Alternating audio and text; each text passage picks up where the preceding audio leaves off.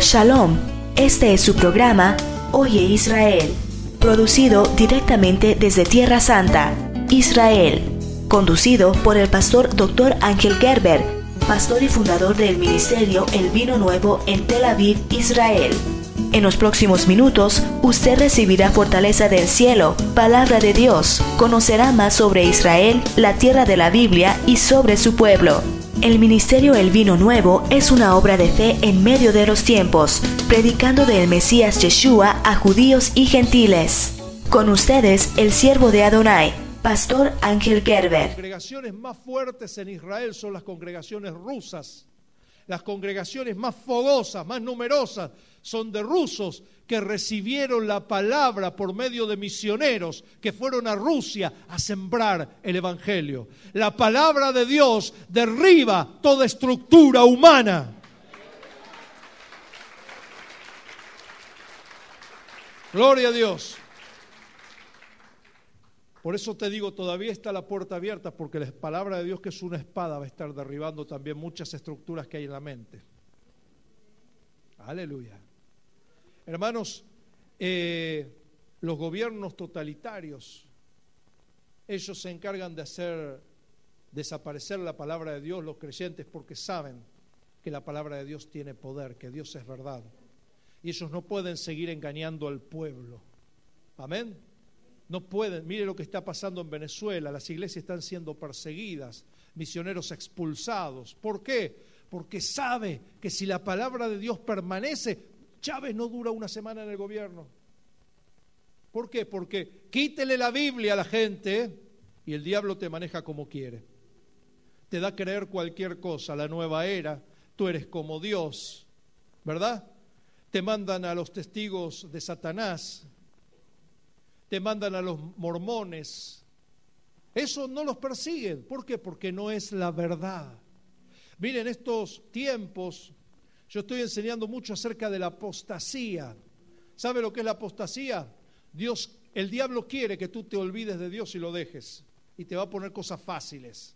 Ah, no te congregues, no vayas a la iglesia, total lo ves por televisión el culto. Y usted se empieza a deslizar. ¿Está bien el culto por radio, por televisión? Sí, pero usted no tiene comunión con nadie. Usted no puede abrazar la computadora, no puede abrazar el televisor, ¿verdad? Dios no murió por un televisor, Dios murió por su iglesia. Gloria a Dios. ¿Es bueno todo eso? Claro que sí, para los que no conocen el amor de Dios, para alcanzar a los perdidos. Pero el diablo en estos tiempos te está ofreciendo basura light. Están saliendo por ahí y han llegado a Israel Así no, no digan el nombre del Padre y del Hijo y del Espíritu Santo porque Dios es uno. Se agarran de, lo de la oración que yo acabo de hacer. Y no entienden que Dios es uno, pero perfectamente tres también.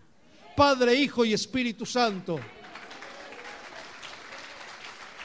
Y no entienden que la palabra Dios en hebreo es Elohim. Y toda palabra que termina en M indica pluralidad. Eloei es en singular y Elohim es plural. Y cuando la divinidad dice hagamos al hombre conforme a nuestra imagen, no está hablando con los ángeles, porque los ángeles no son la imagen de Dios. El único que ha sido la imagen de Dios, ¿sabe quién es? Yeshua, Jesús.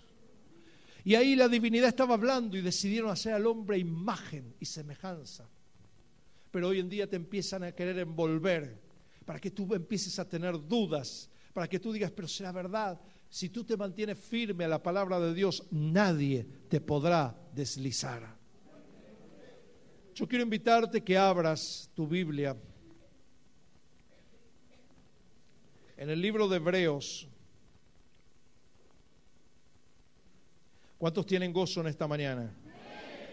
Aleluya.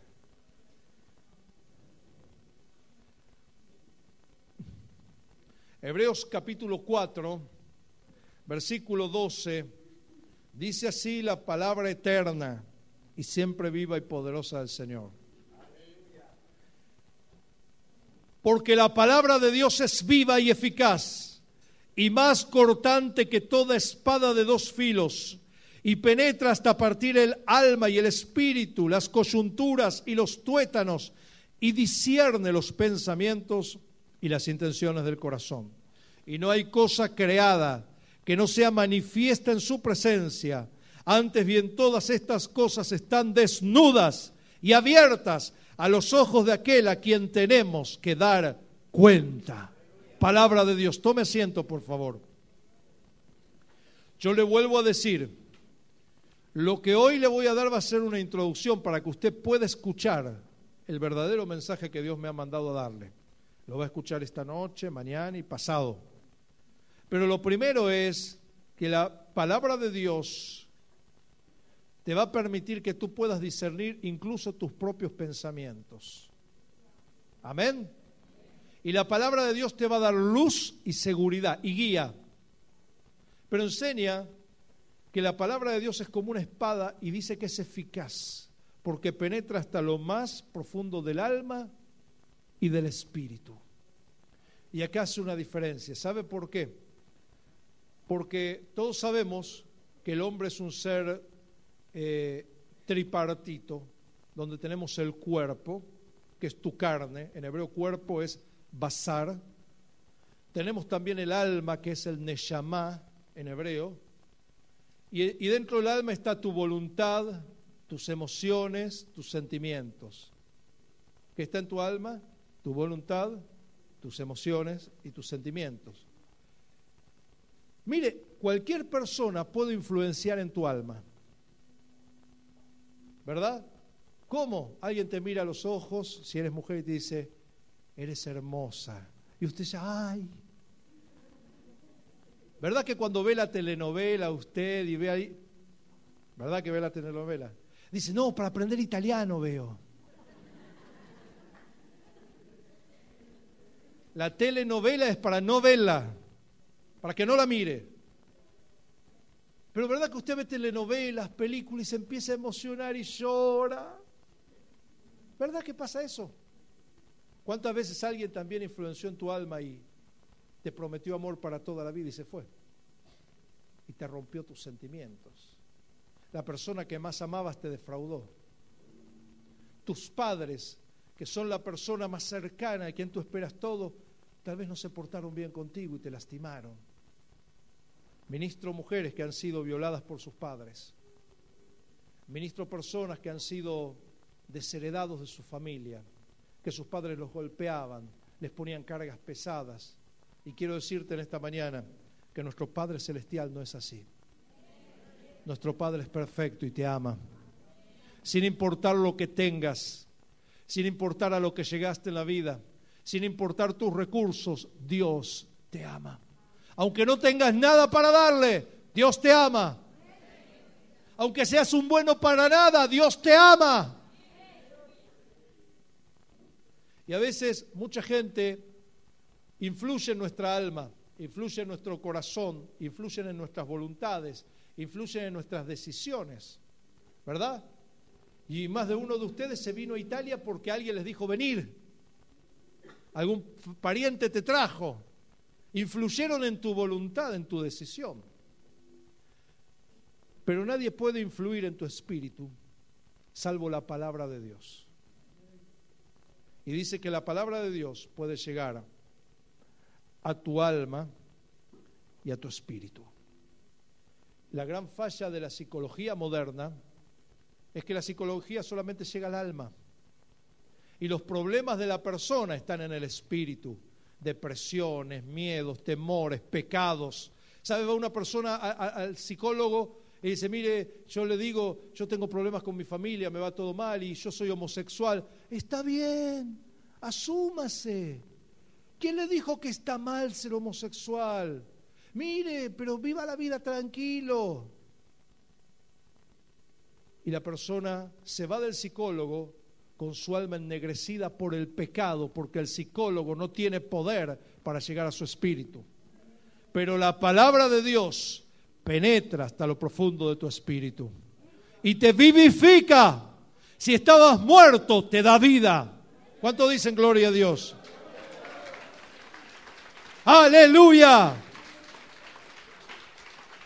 ¿Cuántos creen que la obra de la palabra de Dios es perfecta? Bueno, ahora va a empezar el mensaje y te voy a decir las cosas que estorban a ese mover de la palabra de Dios y por qué tú sigues siendo un creyente estancado, sin victoria, mediocre, intentas copiar, crees que una corbata es lo que te va a abrir las puertas. Y en esta mañana, con la ayuda del Espíritu Santo, te voy a enseñar las cosas que estorban la obra eficaz de la palabra de Dios en tu vida. ¿Cuántos dicen gloria a Dios? Primer punto, incredulidad. No, pastor, pero nosotros somos creyentes. Claro, pero no quiere decir que a veces no seamos incrédulos a lo que Dios nos dice. ¿Escuchó? ¿Cuántos somos creyentes aquí? Pero a veces tenemos incredulidad en lo que Dios nos dice. Dios te dice, emprende tal negocio, pero la crisis, y somos incrédulos a lo que Dios nos dice. Vaya a tal lado, no, pero ¿cómo voy a ir? Y es Dios el que te está hablando. Recuerde a Zacarías, padre de Juan el Bautista. ¿Cuántos conocen la historia? Su esposa Elizabeth era estéril, este hombre Zacarías era un sacerdote, pero ya era un hombre mayor. Y Dios viene y le dice, estando él ministrando, ¿en dónde? En el lugar más santo que hay. Donde cualquier profeta o siervo de Dios espera que Dios venga y te hable, Dios manda un ángel, le habla y él no lo cree. ¿Y dónde estaba él? En el lugar santísimo. Y ahí él tuvo incredulidad. Viene el ángel Gabriel, mensajero personal del Dios eterno de los cielos, y les dice, te voy a dar un hijo. Y él, pero ¿cómo puede ser? No, pero a mí. Y empezó a gestar incredulidad a la palabra de Dios. Y sabe, Dios se enojó porque la incredulidad quita eficacia a su poder. Mire, Jesús ha hecho milagros y maravillas en distintas partes de Israel, pero dijo que en un lugar muy especial, donde él se crió, él no pudo hacer milagros por la incredulidad de ellos. Dice que sanó a unos pocos enfermos. Hermanos, yo recorro Capernaum, yo recorro Nazaret, tenemos una obra, una extensión de nuestra iglesia en la ciudad de Nazaret. Y yo digo, ¿cómo puede ser la gente que estuvo al lado del Mesías no le creyeron? Increíble. Pero muchas veces nuestra incredulidad impide y ahoga el efecto de la palabra de Dios en nuestras vidas. Zacarías se turbó con la revelación de Dios y empezó a razonar, pero ¿cómo va a ser esto posible? Mira, a ti no te toca cuestionar cómo Dios lo va a hacer a ti te toca creerlo. Amén. Mira, tú no tienes que ponerte a hablar con Dios, Señor, pero ¿cómo? No te importa a ti cómo.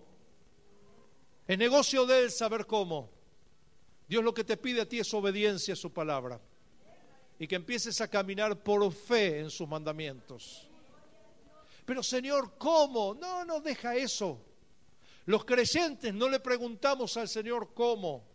Los creyentes caminamos en fe y obediencia a su palabra.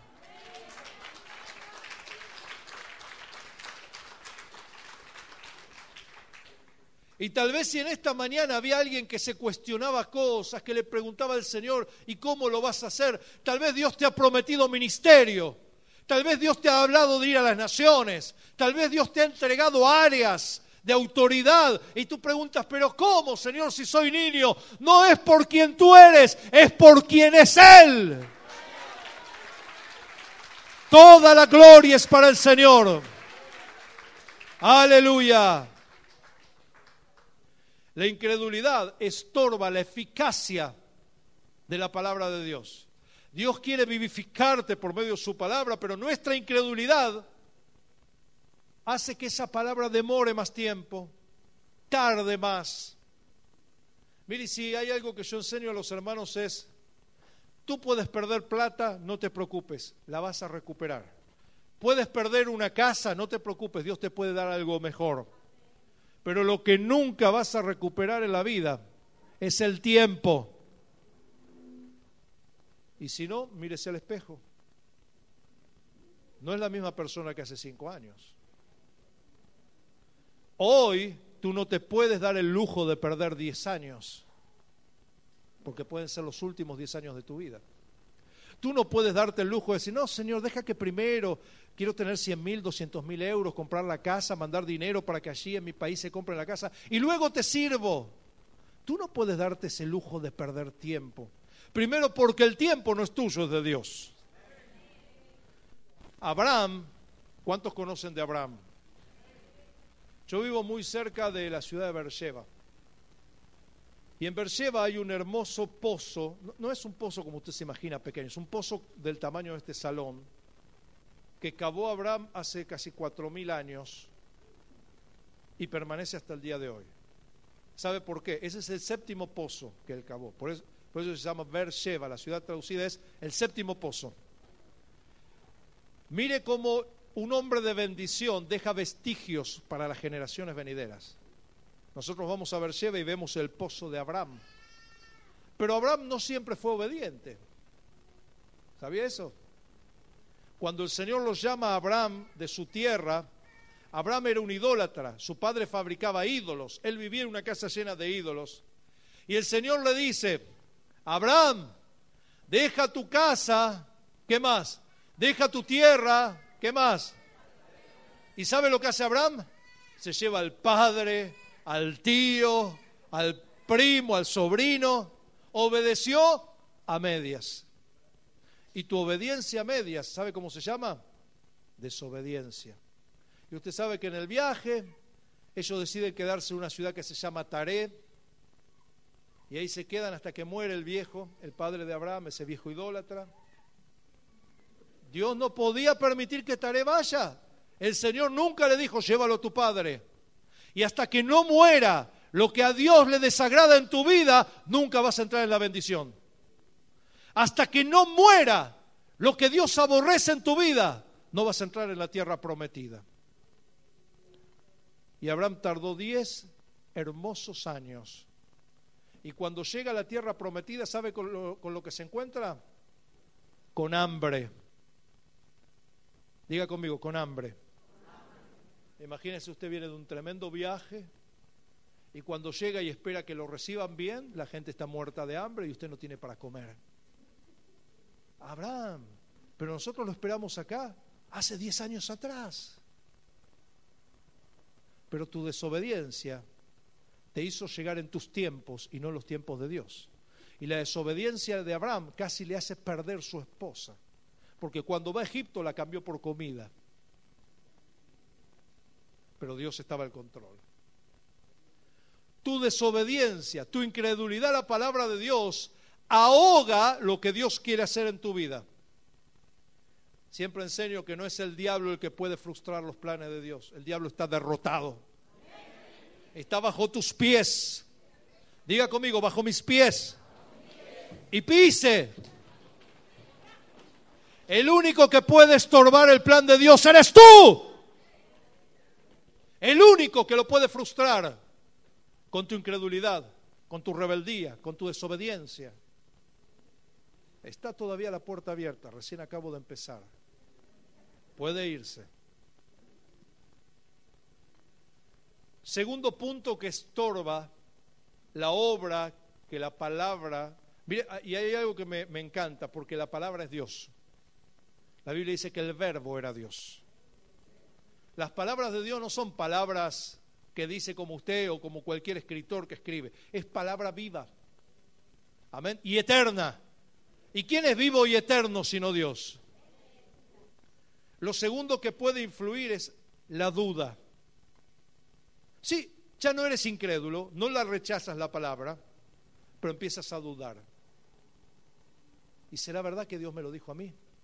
Porque había tanta gente en el auditorio que a lo mejor yo que pensé que era para mí, pero era para el de atrás. ¿Verdad?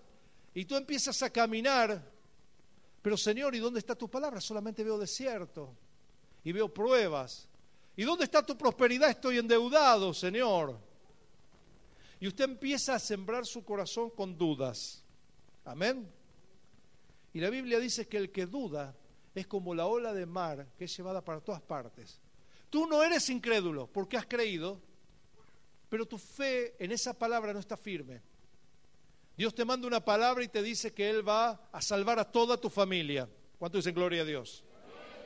¿Cuánto necesitan que toda su familia sea salva?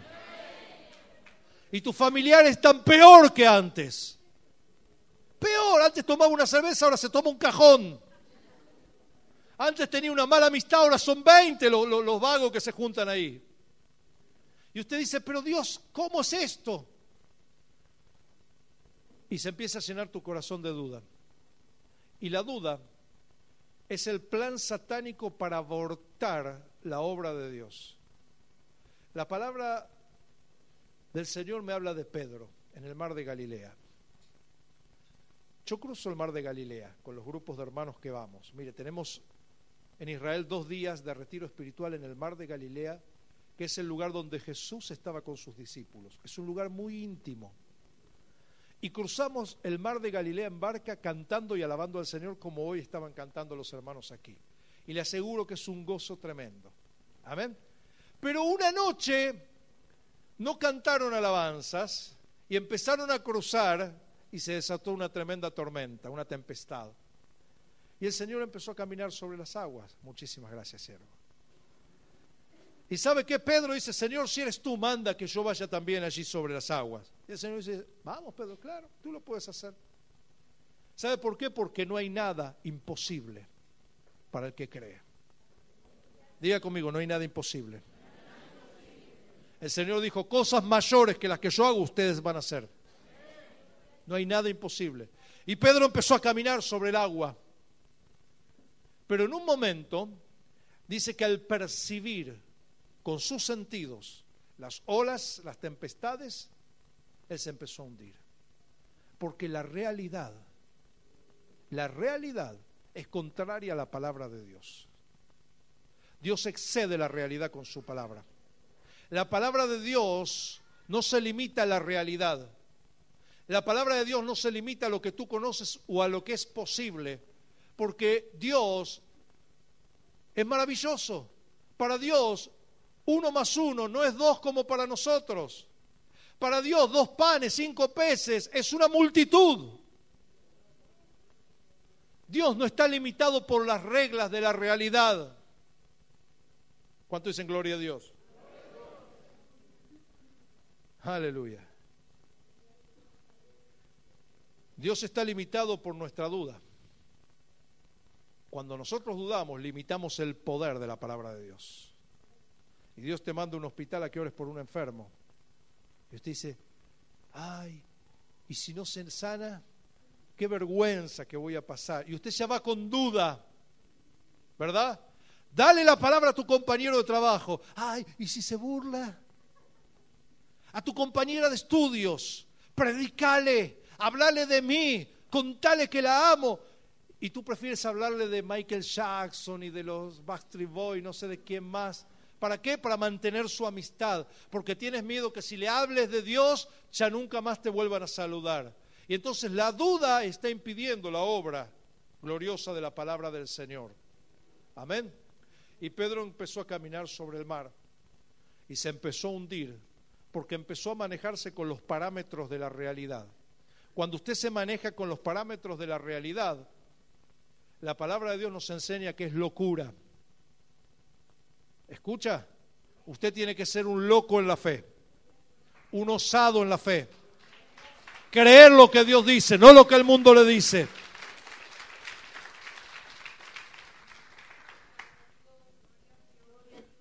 Dios me dio una palabra hace muchos años atrás y yo la creí. Yo era un joven predicador, recién estaba en el pastorado, había renunciado y, me había quedado como un, miembro más en una iglesia muy importante. Así dije, bueno, no, es muy duro y hay tantas pruebas, prefiero estar un tiempo de descanso escuchando la palabra sentado. Y Dios manda a esa iglesia, una iglesia muy grande, era un cine, un predicador de Guatemala, Harold Caballero y él me ve, me dice, tú, tú, tú, ven, ven aquí. Y usted vio como hace uno siempre, ¿no? Se mira para atrás. No, no, no, tú, tú. Sí, sí. Y vengo caminando y me para delante de toda la congregación. Mire, yo quería estar anónimo en la congregación. Yo quería esconderme incluso de Dios porque sentí que no era, no podía hacer nada bueno para Él. Yo sentí que no, no, no, no valía lo que, lo, lo que Dios pensaba que yo valía. ¿Entiende? Y tenía un complejo de inferioridad tremendo. Y Dios agarra y me llama y me dice, por medio de ese siervo, te voy a llevar a las naciones. Vas a ser un hombre de fuego, vas a cruzar ríos, mares, te cansarás de viajar en aviones, conocerás países que nunca conociste. Y yo volví a mi banca estupefacto. Ay, mire, y, y recuerdo que tenía una corbata hermosa, que para mí eso implicaba el ministerio, y lo que hice fue sacarme la corbata y rendirla en el altar y la dejé como una ofrenda. Dije, Señor, yo te rindo mi vida y te rindo mi ministerio. Al poco tiempo decidimos empezar una casa de oración eh, en una ciudad cercana de Buenos Aires, donde yo nací. Y sabe que íbamos con el autobús, o con, ¿cómo le llama usted? El, el autobús, el bus. ¿Ok? Y cruzábamos un riachuelo maloliente que separa Buenos Aires, y, y ahí el, autobús se bamboleaba, un olor increíble en ese río lleno de desperdicios industriales. Y yo miraba y decía, ah, gloria a Dios, Dios está cumpliendo su palabra, estoy cruzando ríos, gloria a Dios. Yo no tenía pasaporte, Nunca conocí otro lugar más que mi propia área. Nunca me moví a ningún lugar. Y yo decía, ah, el Señor está cumpliendo su palabra. Y yo iba y le predicaba a las tres viejitas que estaban ahí en la casa. ¿Verdad? Había tres viejitas que con paciencia me escuchaban y siempre tenían el mismo dolor, siempre la misma enfermedad. Y yo cada vez que cruzaba le decía a mi hijito y a mi, a mi esposa, ah, el Señor está cumpliendo, ¿se acuerda la palabra? Dios está cumpliendo su palabra, me está llevando a las naciones. Y me olvidé, hasta que al año, dos años, no recuerdo bien, el Señor me llama a Israel.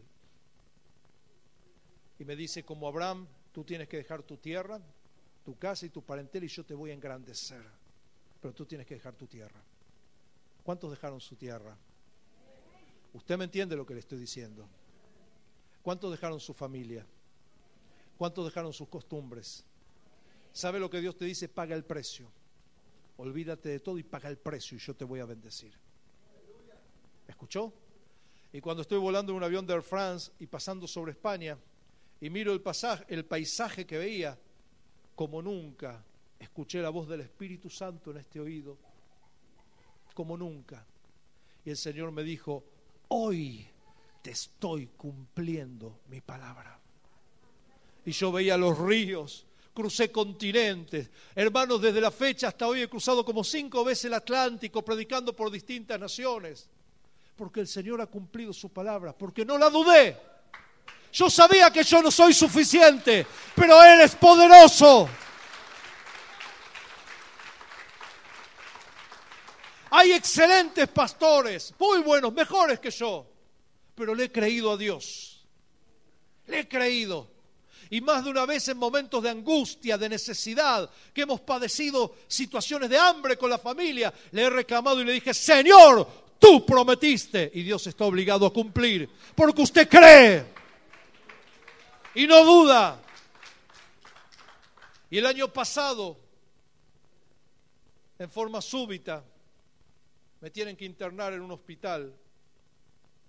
Había empezado a orinar sangre y los médicos me habían detectado una enfermedad incurable como es la diabetes y me llevan en una ambulancia de urgencia al hospital en la ciudad de Bercheva a punto de morir. Me detectan que tengo una enfermedad, una infección renal con todo el riñón tomado y neumonía, ya no podía respirar. Y dije, Señor, yo estoy en paz. Yo me voy contigo, Señor, si es tu voluntad. Pero si no, si todavía hay más naciones donde llevar la palabra, sácame del hospital. Estuve tres días, escuche, agonizando, agonizando, delirando, con, me perforaron el riñón y me pusieron, me sacaron como dos botellas de, de infección, no podía respirar, estaba con máscara de oxígeno. En un momento me van a visitar mis hijos y mi hija me dice, ella tiene 11 años, en esa época tenía 10, 9. Me dice, ay, qué lindo, papá, como las películas los que se van a morir. Y oye el aparatito, pip, pip, pip. Y mi hijo mirando el aparato y le digo, ¿qué miras, hijo? A ver cuándo hace pi. Nunca. Aleluya.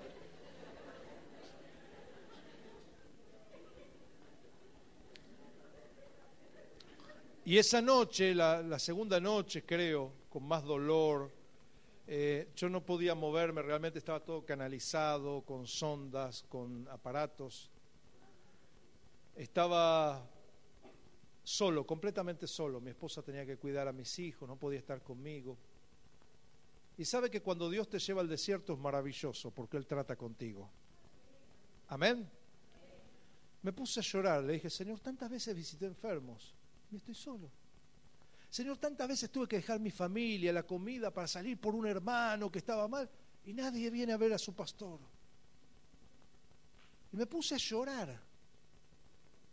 Y en un momento dije, Señor, tampoco te valgo.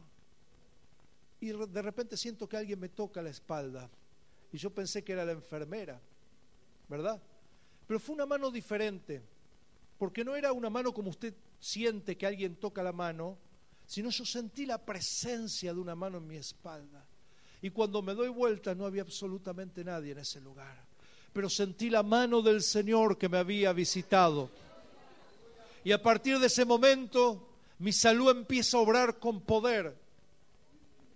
Y yo empecé a creerle a Dios, porque cuando usted está a punto de morir, tiene que creer o se muere. Llegué a tener 700 de azúcar en la sangre, me empezaron a inyectar insulina en el hospital, cinco inyecciones de insulina por día. Y después me llevan y me dicen, mire, este es el aparato, usted se tiene que inyectar, va a ser insulino dependiente de por vida.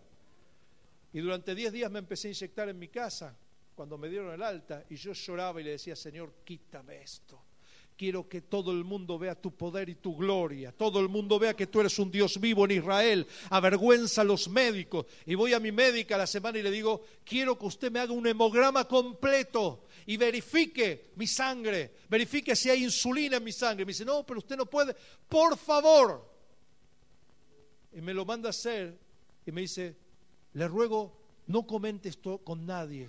Deje de aplicarse insulina porque su cuerpo está fabricando insulina en forma sobrenatural. Y a los 20 días estaba tomando un avión viajando a Vancouver, Canadá, a dar un congreso como este. En el poder y en la unción del Espíritu Santo. Aleluya. Pero si tú dudas, te mueres. Si tú dudas, te ahogas. Si tú dudas, te están velando. ¿Escuchó? Si usted duda, la palabra de Dios no tiene poder. Pero yo le creí y le dije, Señor, si tú tienes que cumplir tu palabra, sácame. Te podrán meter en la cárcel, te podrán mandar juicio, pero si Dios tiene un plan con tu vida, Dios pelea por ti.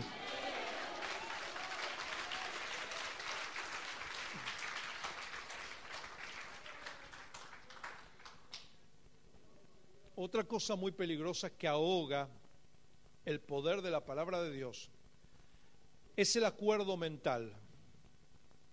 Y le voy a explicar lo que es esto. Viene el pastor y dice, bueno hermanos, esta noche vamos a leer el Salmo 23. Ah, el Señor es mi pastor, nada me faltará en delicado. Y usted lo, lo sabe. Usted, su mente sacó la palabra y ahogó la eficacia de la palabra que entra a tu espíritu. ¿Por qué? Porque la palabra quedó a nivel mental. En tu conocimiento, en tu intelecto. Y la palabra de Dios no es para tu conocimiento, es para tu espíritu. La palabra de Dios no es para que tú la razones, sino para que penetre hasta lo profundo del alma. Y a veces el acuerdo mental implica que tu mente impida que la palabra de Dios llegue a tu espíritu, porque tú ya lo conoces. Conocimiento. Dios no está buscando que tú lo sorprendas a Él con el conocimiento que tú tienes de su palabra, sino con tu obediencia. Amén.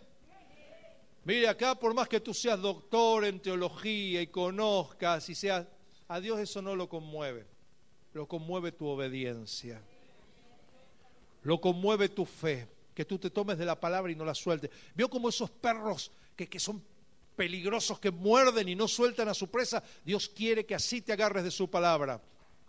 Amén.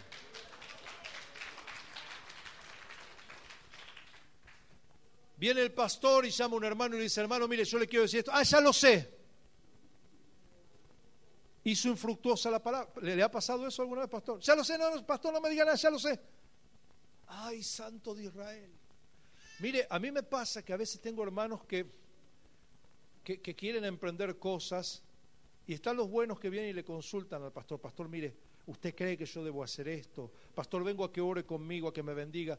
Pero tengo otro hermano que me dice, pastor, lo paso a buscar con el carro para que bendiga mi negocio. Ah, no sabía que tenía su negocio. Sí, sí, bueno, llego, le bendecimos el negocio. A la semana, pastor, pastor, eh, empecé otra cosa porque eso no daba. Y la otra semana, pastor, y ahora tengo una pizzería. Y la otra semana, pastor, y ahora voy a trabajar de albañil. Venga a bendecir mi obra. Digo, no, no, no, no, no, no, no, esto no es así. Es al revés. Es al revés. Tú, tú no estás sujeto ni a Dios, ni a la palabra, ni al consejo del pastor, porque tú crees que te lo sabes todo. Amén. Y si usted empieza con el ya lo sé, ya lo conozco, eso es peligrosísimo. Ah, esto no lo leo porque ya, mire, lo tengo marcado la Biblia, ya lo sé. Mire, si tiene toda la Biblia marcada, haga como hizo el pastor. Yo tengo más de 20 Biblias. Tírela y agarre otra nueva. Y empiece a marcarla nuevamente. Amén. Regálesela a otro. Porque saber no es, no es sinónimo de santidad ni de creer a su palabra. El diablo sabe la palabra y tiembla más que usted.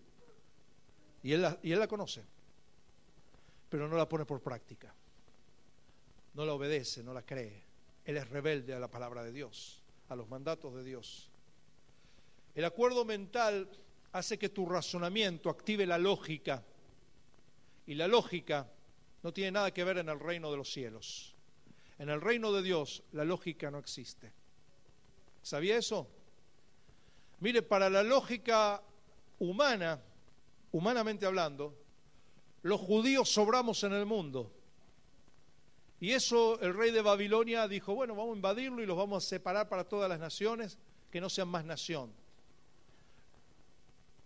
Los romanos también lo pensaron en el siglo 70, destruir Jerusalén y destruyeron y arrasaron con el templo, arrasaron con el pueblo que Dios le había prometido una promesa.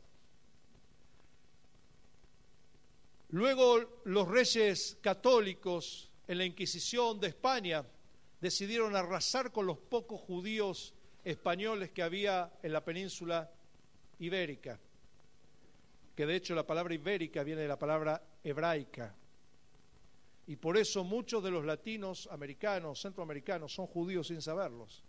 De judíos que huyeron por la persecución y se fueron a tierras de América. ¿Por qué? Porque en América hablaban español también. ¿Verdad? Y usted no sabe por qué ama tanto Israel, porque usted tiene una ascendencia judía seguramente. Yo he recorrido El Salvador, muchas partes de, de Centroamérica, México, y he visto comunidades de gente que tiene códigos que son completamente judaicos. La ciudad de Monterrey, en México. Monterrey. ¿Sabe cuál es el monte del rey? Sión. Sión es el monte del rey. Y el escudo de la ciudad de Monterrey es el mismo escudo de Jerusalén, los leones. ¿Hay algún mexicano aquí? No. Ok. El plato típico de la comida. Bueno, Monterrey fue fundada por judíos que los mataron el plato típico, la comida de, Monterrey es el cabrito al pastor. ¿Y sabe lo que es? Un cabrito asado, como dice el libro de Éxodo, asarás un cabrito. Exactamente eso. Y cuando llego yo y los pastores me invitan a comer, digo, ¿sabe lo que estamos haciendo nosotros? Pesaj. Pesaj es el cabrito asado. Y se quedaron espantados.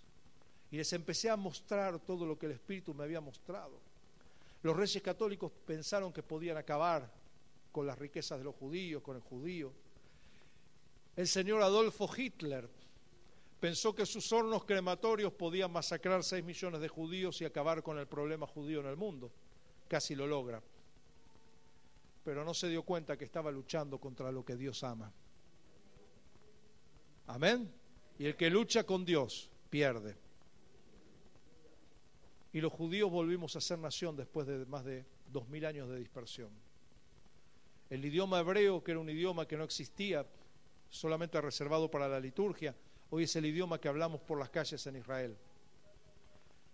Dios ha levantado nuestra nación como una de las naciones más poderosas en lo militar, en lo tecnológico, en el desarrollo, en la ciencia.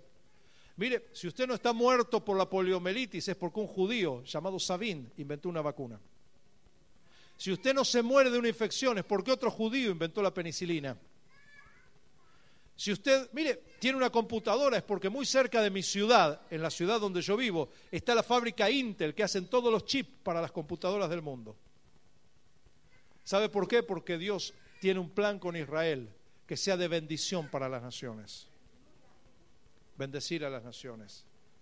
Y sabe lo más importante, Israel le ha creído siempre a su Dios. Y a pesar de dos mil años de dispersión, siempre hemos dicho el próximo año en Jerusalén. Y cada vez que terminamos la fiesta de Pesaj, decimos, levantando las copas, el próximo año en Jerusalén. Y aunque tardare, Él cumplirá su promesa. Aleluya.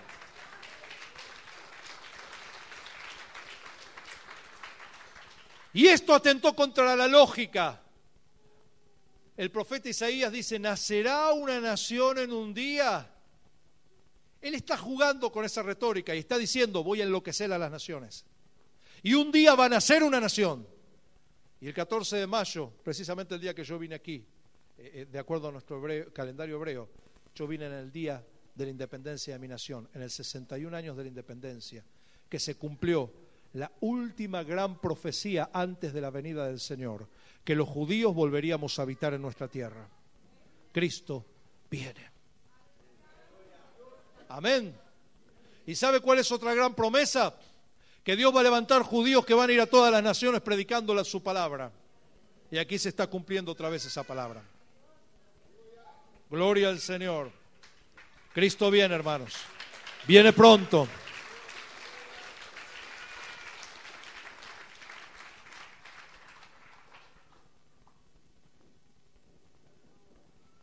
Me quedan pocos minutos, yo voy a intentar resumir esto. Eh, pero desafía la lógica la palabra de Dios. No, no te compares ni quieras que la lógica eh, rija la palabra de Dios porque Dios es lo más antilógico que hay. Y ahí es cuando los sabios se enloquecen, cuando intentan comprender la sabiduría de Dios. Le preguntaron a un gran científico, Albert Einstein, judío, le preguntaron cómo empezó todo, el universo. Bueno, y él habla del Big Bang. ¿Cuántos conocen de esa explosión gigantesca? Y bueno, y esto creó materia y antimateria y se fusionó. Y esa gran explosión generó una luz. Y esa luz generó calor. Y ese calor generó los mundos. Y le dicen, ¿y quién hizo todo eso? Y él dijo, Dios. Y llegó a la conclusión con la cual empieza la palabra de Dios. En el principio creó Dios los cielos y la tierra. Pero hay científicos que están enloquecidos y siguen buscando y no entienden. ¿Y dónde está el eslabón perdido? Y lo buscan a usted parecido un mono. Y hermano, y eso nunca fue así. Dios juega con la lógica y permite que se pierda. Bueno, hay algunos que parecen medio... Pero cuidado porque en el próximo tiempo el hombre no se va a parecer al mono, se va a parecer a Satanás. Y todos van a tener un 666. Hay algunos que tienen un 333, son medio bestias. Y hay otros que tienen un 667, más que bestia. Pero usted debe parecerse a Cristo. Y lo único que te va a transformar a su semejanza es la palabra de Dios. Lo último, dos puntos más que te impiden es tu posición ministerial. Quién tú eres en la iglesia. Ah, este hermanito no me va a venir a mí a hablar la palabra de Dios. Y a lo mejor Dios te está mandando un burro, como se lo mandó el profeta Balaam para hablarte. Y tu posición, no, no, no, mi santidad me impide hablar con, con un hermano inferior. y tu posición, tu cargo, tu jerarquía, te está haciendo llevar los humos a la cabeza y perder la frescura de que Dios te hable aún por el canto de un ave, por un niño, que Dios te hable por medio de cualquier hermano, porque Dios no está limitado a traer pastores importados a que te prediquen. Amén. Fíjese Nicodemo, doctor de la ley. Fíjese los fariseos, maestros de maestros en Jerusalén.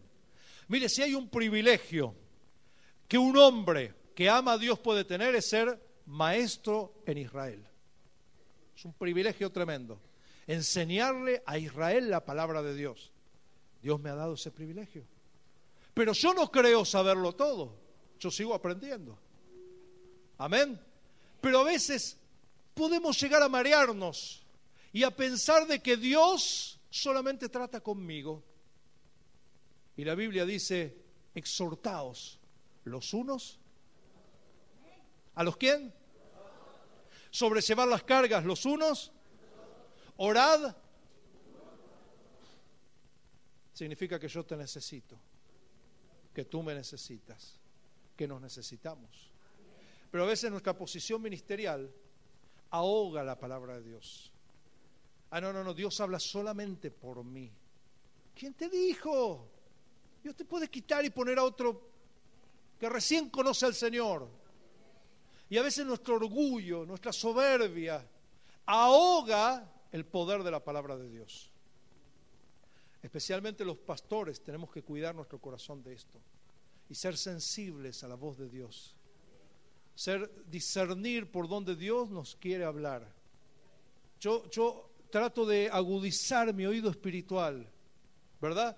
Porque a veces de cualquier lado Dios tiene una palabra, un consuelo, un consejo, una dirección para tu vida.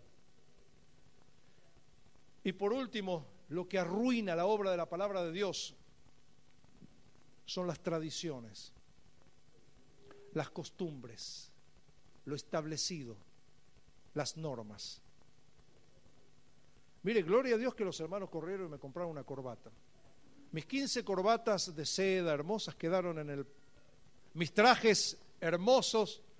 Ahora dígame si, si no hubiera venido un hermano y comprado la corbata y, no me hubieran comprado la camisa y yo hubiera predicado en una, no sé, una, una ¿cómo dicen? Una camiseta. ¿Usted hubiera recibido la palabra? Cuidado, porque a veces pensamos que si el predicador no tiene la corbata, Dios no habla. Ay, pero el pastor está en jean. Pero venía Juan vestido de pelo de camello, que era un mensajero de Dios, y los fariseos, maestros, doctores de la ley, no lo escucharon. ¿Por qué? Porque ellos se guiaban de acuerdo a sus tradiciones. No va a venir como hizo acá el pastor Gerber, y tiene que venir con, un estilo judaico, con los rulitos acá. Esas son tus tradiciones y Dios pasa por alto tus tradiciones. Gloria a Dios.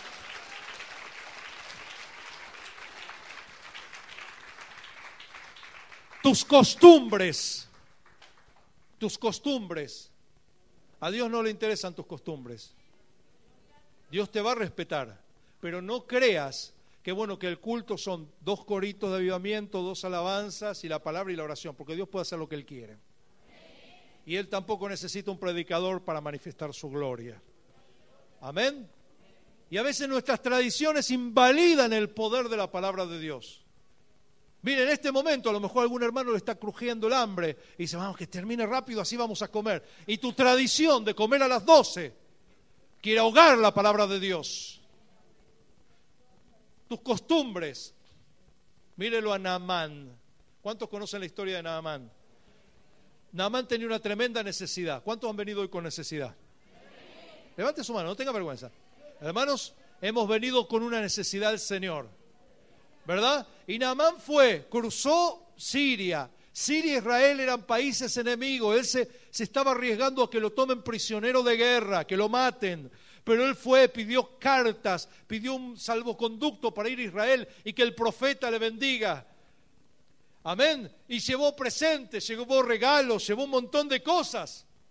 Porque él tenía una necesidad. Diga conmigo, una necesidad. Amén.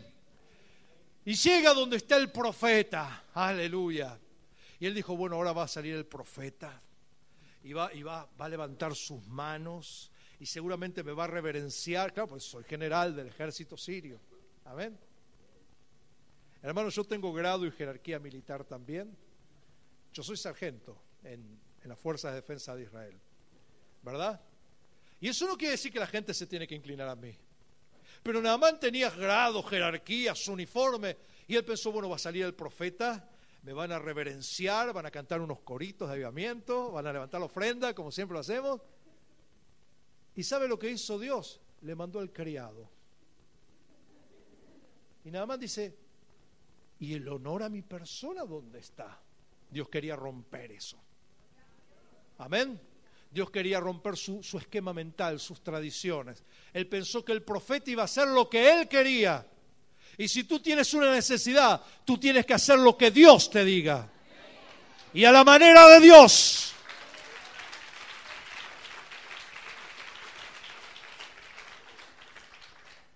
Y la costumbre, su, su, su pensamiento, como él estaba acostumbrado que lo traten, hace que casi se pierda la bendición, porque se fue enojadísimo.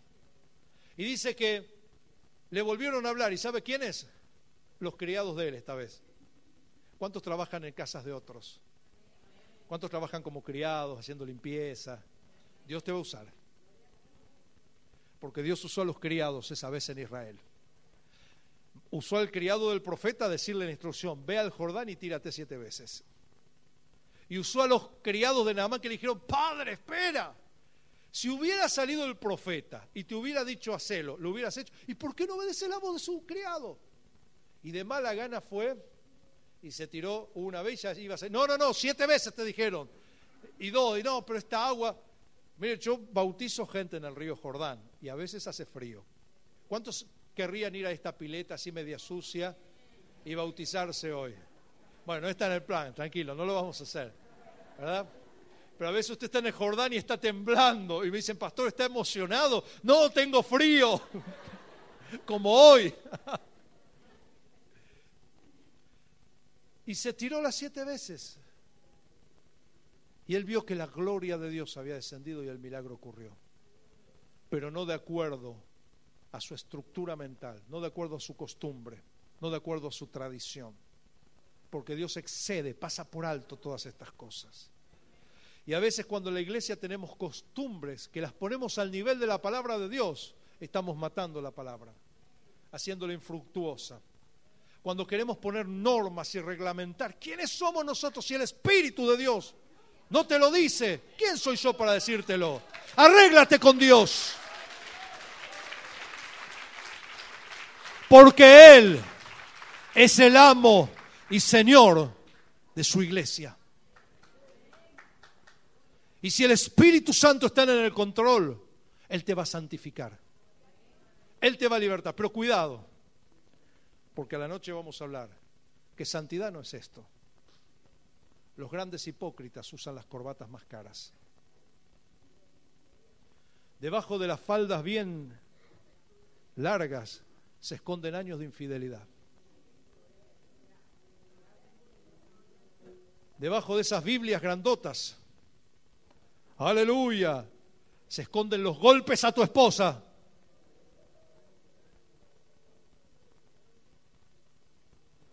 Debajo de nuestras alabanzas y adoraciones se esconden fornicaciones. Y Dios te va a pedir cuentas de todo esto. Y este es el mensaje que yo te he venido a traer. Arrepiéntete. Arrepiéntete.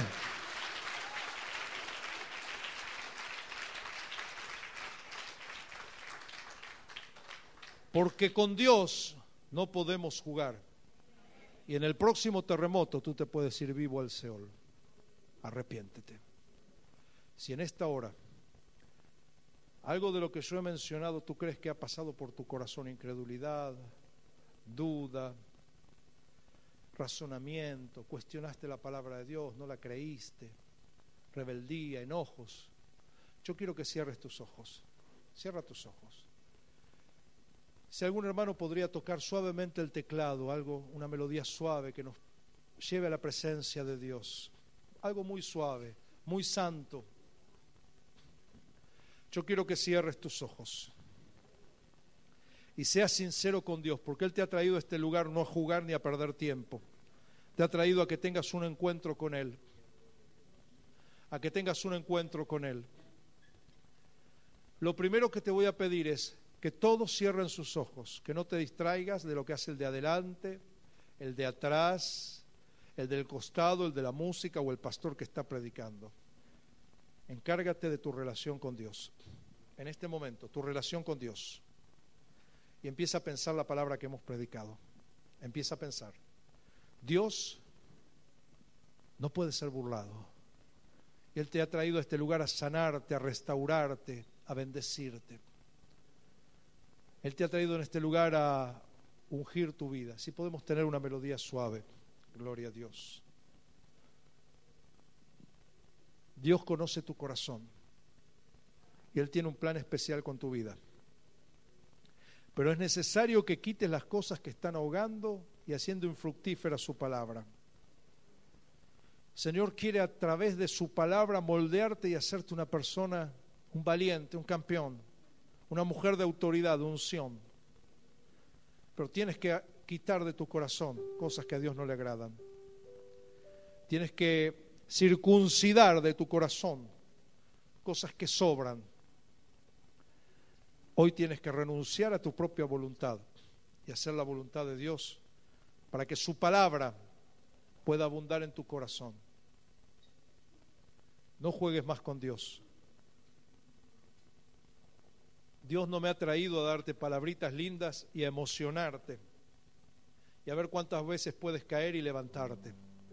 Dios me ha traído a este lugar a que mueras, que tu carne muera, a que seas crucificado y a que le des la gloria a Dios en tu vida.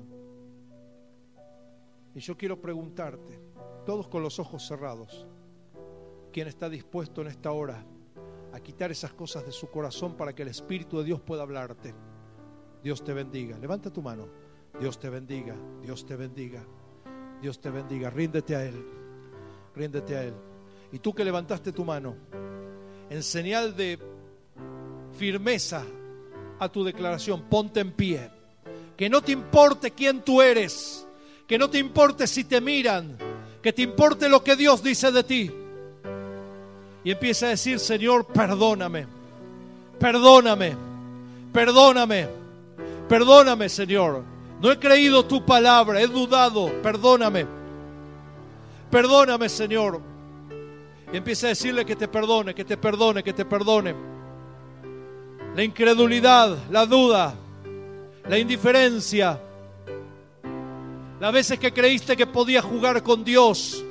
Las veces que pensaste que porque te fuiste de tu país y estás lejos, Dios no te ve. Perdóname. Y empieza a pedir que Él sane tu corazón.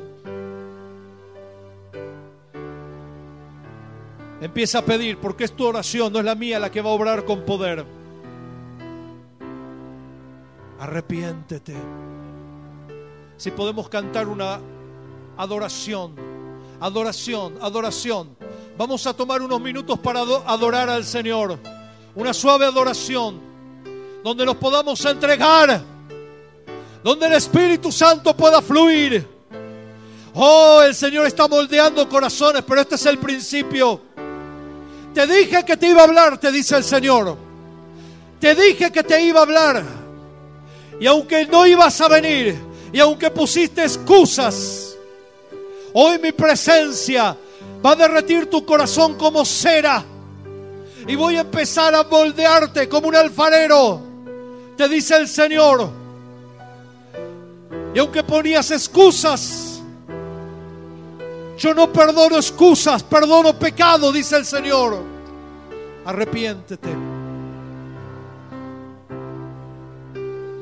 Caiga ante los pies del Señor en esta adoración.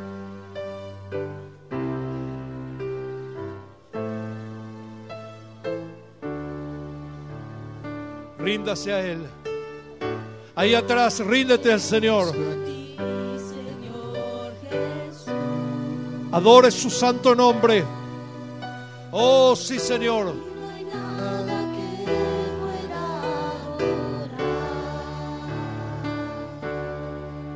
Ese amor.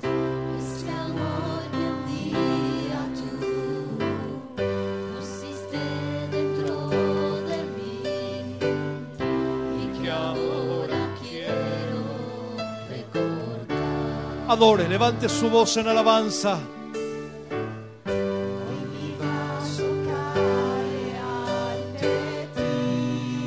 Sí, Señor, nos rendimos.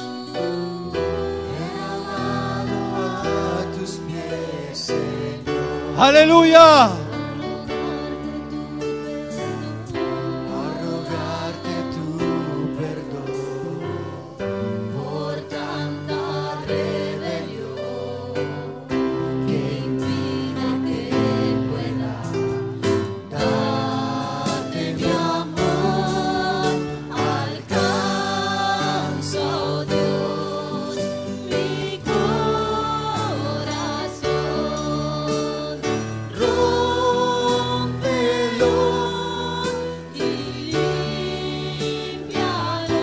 Sí, Señor. Que tú puedas a través de mí reflejar tu gloria y tu amor. Alcanza, Señor. Llega a mi corazón en esta hora. Límpialo.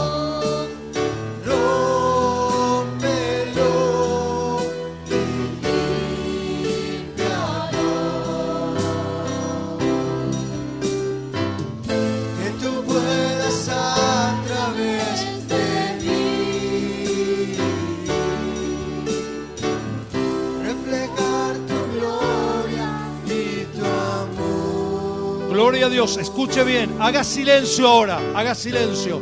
Todo el mundo permanece de pie en completo silencio. Incluso la música. Hacemos silencio ahora. Escuche. Dios te dice así en esta hora. Si tú limpias tu corazón y amas lo que yo amo y obedeces mi palabra, aunque se levanten gigantes, esos gigantes caerán. Tú verás mi gloria. Mi gloria se verá en tu casa. Mi gloria se verá en tu economía. Mi gloria se verá en tu nación, te dice el Señor. Pero debes rendirte. Y yo invito a los que quieren rendirse, pero de verdad, no a los que quieren emoción, a los que quieren rendir su corazón. Ven aquí adelante. Ríndete y arrepiéntete. Hay un hombre a quien Dios te ha traído a que te arrepientas. Yo no sé tu nombre, pero tú sabes que has sido una persona desleal. Tú sabes que has engañado a muchas personas, pero tú no lo puedes seguir engañando a Dios. Y Él te trae a este lugar a que hagas la paz con Él.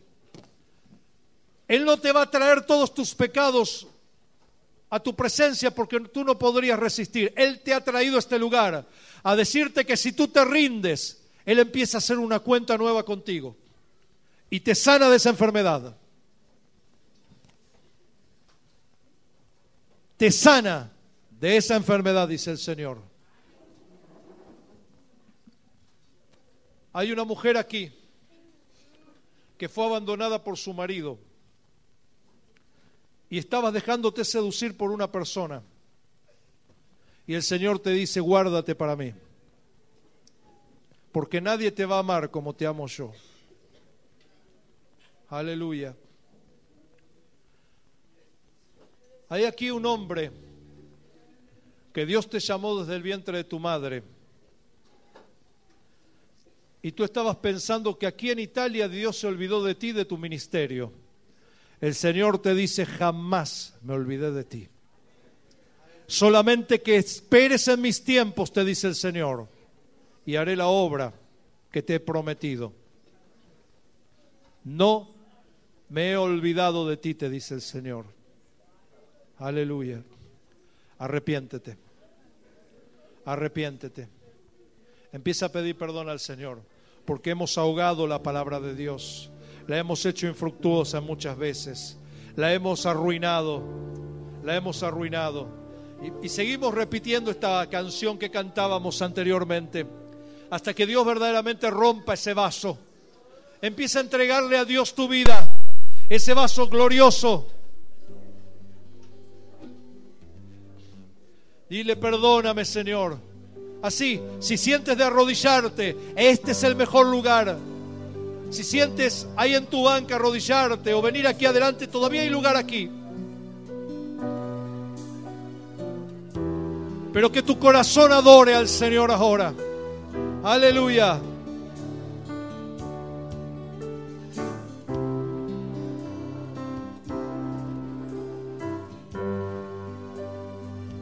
Oh, algo maravilloso está pasando aquí. Dios está obrando. Dios está obrando. Dios está obrando. El Espíritu de Dios está visitando vidas. Recibe ahora en el nombre de Yeshua. Recibe ahora. Recibe ahora. Recibe ahora en el nombre de Yeshua.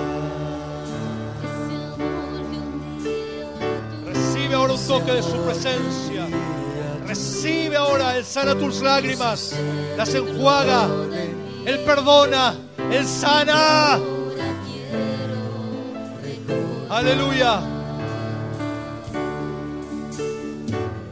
Toca esta vida, Señor. Sana con tu presencia. Oh, remueve la tristeza. Remueve el dolor ahora. Visita ahora a tu pueblo, Señor. Visita, visita. Visita a tu pueblo.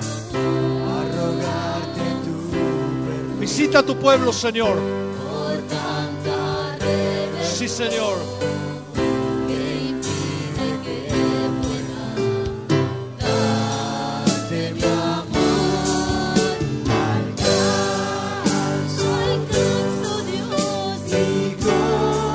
Adora al Señor.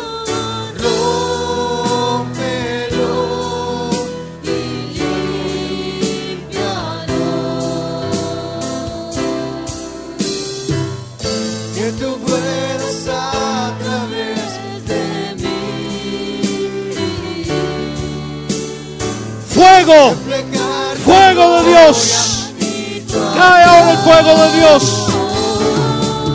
Alcánzame. Ahí está, ahí está, ahí está obrando. Gloria a Dios. Fuego, fuego, fuego, fuego, fuego. Fuego que quema. Fuego.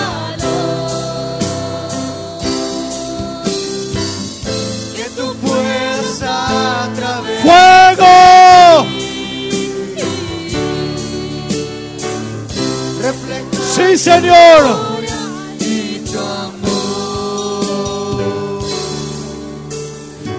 Escuche. Dice el Señor.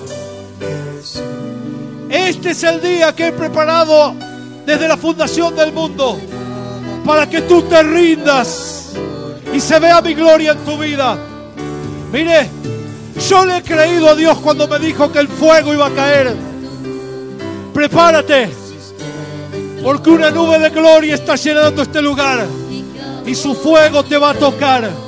Y cuando ese fuego te toque, no vas a ser la misma persona. Levanta tus manos bien altas y di conmigo fuego, fuego, fuego, fuego de Dios, oh fuego del altar. Ahí está, ahí está, ahí está, ahí está su presencia, bautizando, llenando los corazones, renovando. Es su fuego, es su fuego.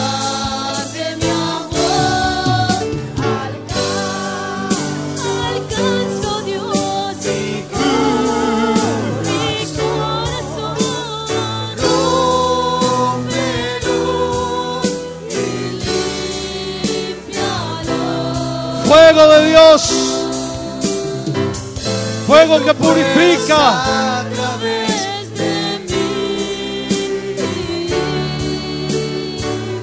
Reflejar tu gloria y tu amor.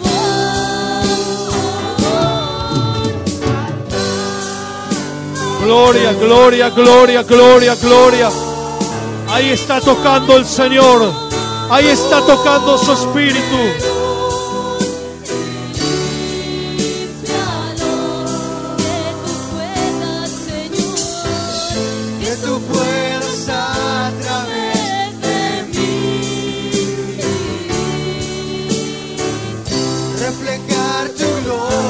Gloria.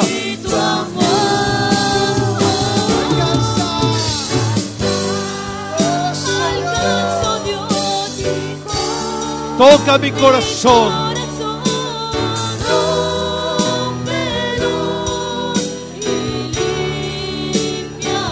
Gloria a Dios.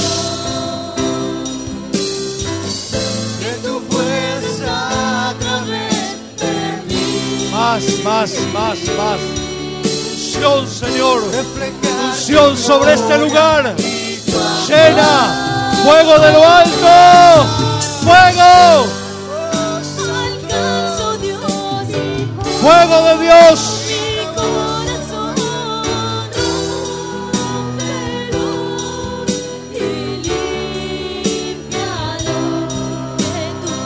Escucha, iglesia. Escucha.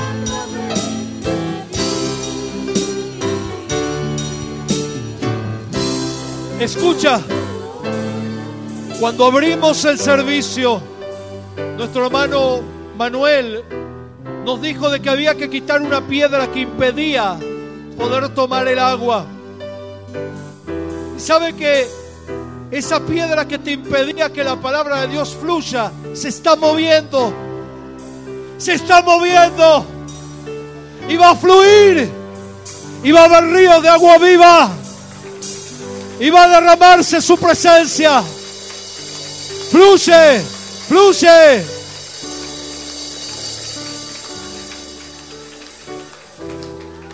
Levanta tus manos al cielo.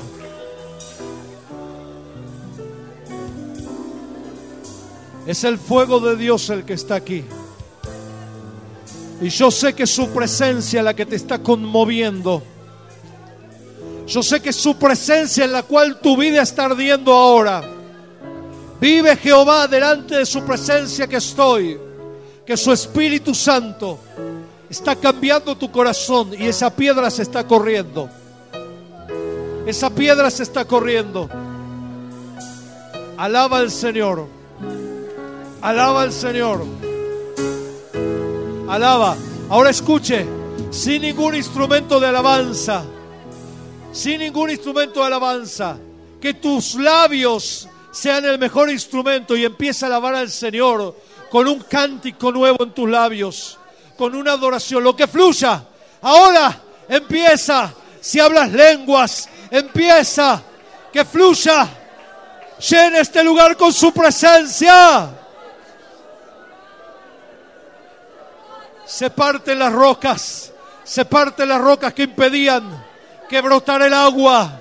Ahora, ahora. Oh Ramashimaraba Kandarabasai. Oh Yeshua Todaleja. Kola Kabod, Kola Tiferet. Toda Tabole Vaquerotanu.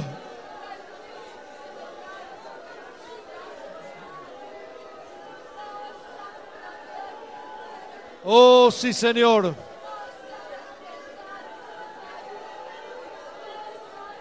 בו רוח אלוהים ומלא את נפשי. אברך אותנו כילדים רק בכנו חפצים. ברוך הבא אדון ברוך הבא. Barujaba, Barujaba, Ruach Elohim, Barujaba, Barujaba, Ruach Elohim. Bienvenido bienvenido Espíritu de Dios, bienvenido, bienvenido, Ruach. Vamos a cantar en hebreo esta adoración que dice Baruch haba, Baruch haba, Ruach Elohim. Bienvenido Espíritu de Dios. Baruch haba, Baruch haba, Ruach Elohim. Dígale una vez más, usted le está cantando el Espíritu. Baruch haba, Baruch haba, Ruach Elohim. Baruch haba, Baruch haba, Ruach Elohim. Y ahora dígale en español, ven Espíritu, ven, ven. Y haz esa obra. El coro va a adorar al Señor. Señor te bendiga. Yo me despido, pero sigue el Espíritu de Dios y sigue esta adoración, tratando con tu espíritu y con tu corazón.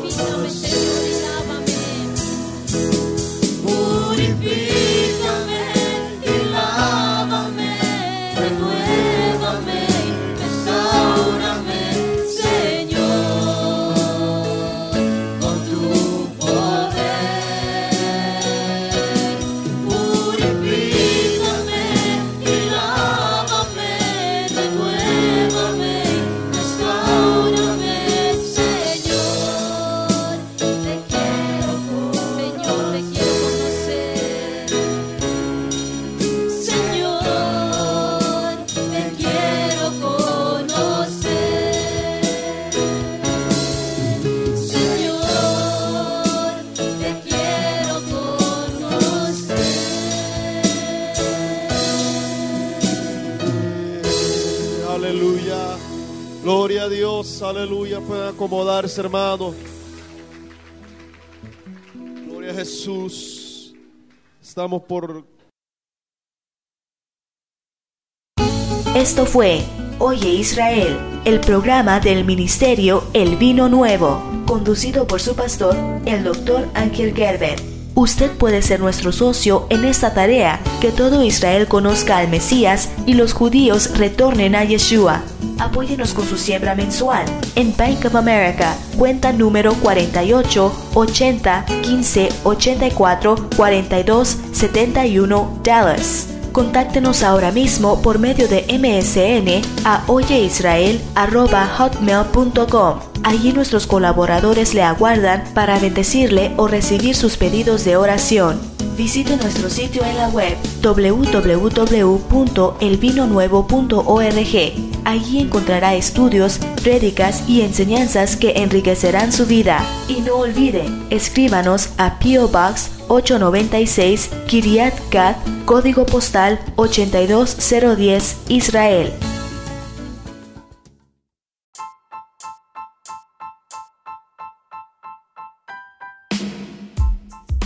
Bueno, muy bien, estamos probando este programa, pero atención,